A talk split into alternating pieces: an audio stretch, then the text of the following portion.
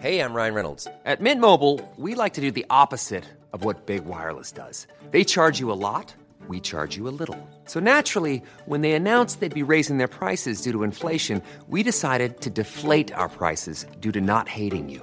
That's right. We're cutting the price of Mint Unlimited from $30 a month to just $15 a month. Give it a try at mintmobile.com slash switch. $45 upfront for three months plus taxes and fees. Promo rate for new customers for limited time. Unlimited more than 40 gigabytes per month. Slows. Full terms at mintmobile.com. Dear listeners, good morning and welcome to Comme d'Archi, the podcast that opens the doors to the fascinating world of architecture. For newcomers, let me introduce myself. I'm the spokesperson of Anne-Charlotte Despont, PhD in History of Architecture, published author, head of a communication and development agency based in Paris, France, dedicated to architecture. Let's meet every week to discuss culture and architecture with specialists and learn how to look at projects through a context and diversity lens. To offer you the best content, Philippe Henry, sound engineer, is at the technical helm of the podcast. Thank you for being with me today, and now it's time for talent. Bienvenue dans Comme d'Archi. Hello, I am the spokesperson of Anne-Charlotte Doridas. We are meeting today for a short format. I read a text written by Anne-Charlotte on communication in architecture, a profession she has been practicing since her beginnings in the early 90s. So I read. When I started working in an architectural firm in the 90s, communication was not a profession in this type of professional structure. I myself had just graduated from the School of Fine Arts, was studying history of architecture at the Sorbonne, and had been hired as a draughtswoman in an international firm. One day, a press request arrived at the agency. I jumped at the opportunity to ask the editor of the magazine, as well as my employer, for the opportunity to write the article, pointing out that I had studied with a renowned professor at the University of Paris 1, having also become at the agency the essential person to write architectural notices. The subject of the article was the brand new Microsoft France headquarters with its steel structure located in Villebon-sur-Yvette in the Paris region. The article was published in Magazine for Steel, marking my beginnings as a communication manager in an agency, but also as an author, since I now and regularly sign publications. This Monday, January 21, 2020, we put online a podcast Comme d'Archi Season 2 Hashtag 7, recorded in French a few days ago, on the subject of communication for architects. It brought together the expertise of communication officers from French agencies, sometimes international, a researcher and journalist, and a young architect known in France. This recording demonstrated the evolution of the profession of communication officer or director in architecture. Today, I am bringing back to you some elements of this recent discussion, put into perspective in the light of my 30 years of practice in this profession, because it is not enough to theorize. The understanding of the profession, its detailed knowledge, comes through practice in the field, as in many disciplines. Moreover, I think that immersion in an architectural office is very important.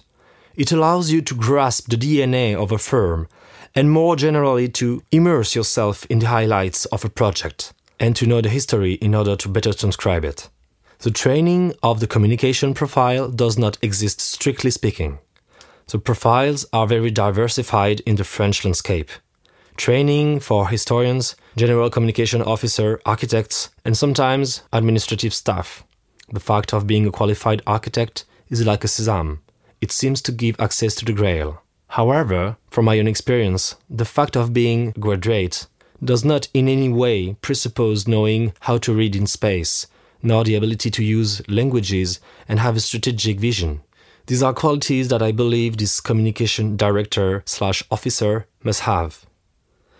In France today, the agency communication director must always work through traditional channels books, press kits, press relations, photographic reports on projects commissioned by professionals. In addition to this, all the digital media have been added websites, social networks that feed mainly on images and videos. Audio through podcasting works well in the USA. Americans have understood that by focusing on listening, memory works better. On the other hand, in Asia, especially in China, podcasting is considered old fashioned video having become unavoidable. We consume images in turns. Ultra technology has become a primary value, which makes sense. In our Western culture, the main value is still what makes sense first for woman and man. In the communication profession, the nature of publications has changed. For example, the famous Danish architect Bjarke Ingels, founder of the big agency, becomes more famous than his own agency by weaving himself a strong relationship with the public. Not hesitating to share a little of his professional and personal history on Instagram. The young architect present at our Comme d'Archi Season 2 hashtag 7 confirms her desire to publish her own news on social networks. Does this prove that the profession of communication officer in architecture agencies is already on the decline? In my opinion, no.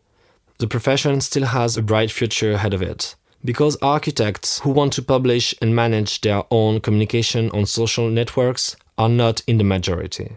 And if this practice can bring considerable visibility, it does not sum up by itself all that communication can bring to an agency. Moreover, the architect's job requires so much energy when it is fully practiced finding clients, building clients' loyalty, designing the project, monitoring and orchestrating construction sites, that there is little time left to focus on time consuming networks. However, the fact that an architect manages his own reputation on social networks sends a signal that the communication director slash officer must take into account. While digital technology now brings a whole host of tools, what is the value of the communicator in the agency? Probably, as in the past, to support the architect to provide him with a global vision, a insight on this culture, on this profession, knowing how to simplify it, to make it accessible to everyone. Its value is to be able to adapt the language to the liking of the tools and to make these languages accessible. That the young generation of architects integrates project communication by default is undeniable. However, he must always be able to delegate it. He must not neglect the primary vocation of the act of building, which is to shelter women and men to live. It must not forget that the urgent condition of architecture today is to preserve the planet, even if it means slowing down more in the field of devouring energies. To the communication director slash officer, to evolve to the rhythm of inventions, of these flows, of energies, of knowledge, and to inhabit it. Carpe diem. Thank you for listening, and see you next Monday in French with a new agency. Wednesday in English with a new project. Take care of yourself.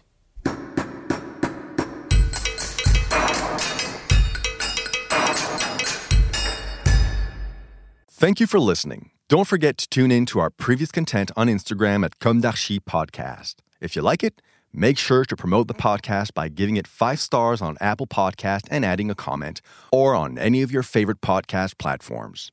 And don't forget to subscribe and listen to all of our episodes for free. See you soon, and until then, take care of yourself. Mom deserves the best, and there's no better place to shop for Mother's Day than Whole Foods Market. They're your destination for unbeatable savings, from premium gifts to show-stopping flowers and irresistible desserts. Start by saving 33% with Prime on all body care and candles. Then get a 15-stem bunch of tulips for just $9.99 each with Prime. Round out Mom's menu with festive rosé, irresistible berry chantilly cake, and more special treats. Come celebrate Mother's Day at Whole Foods Market.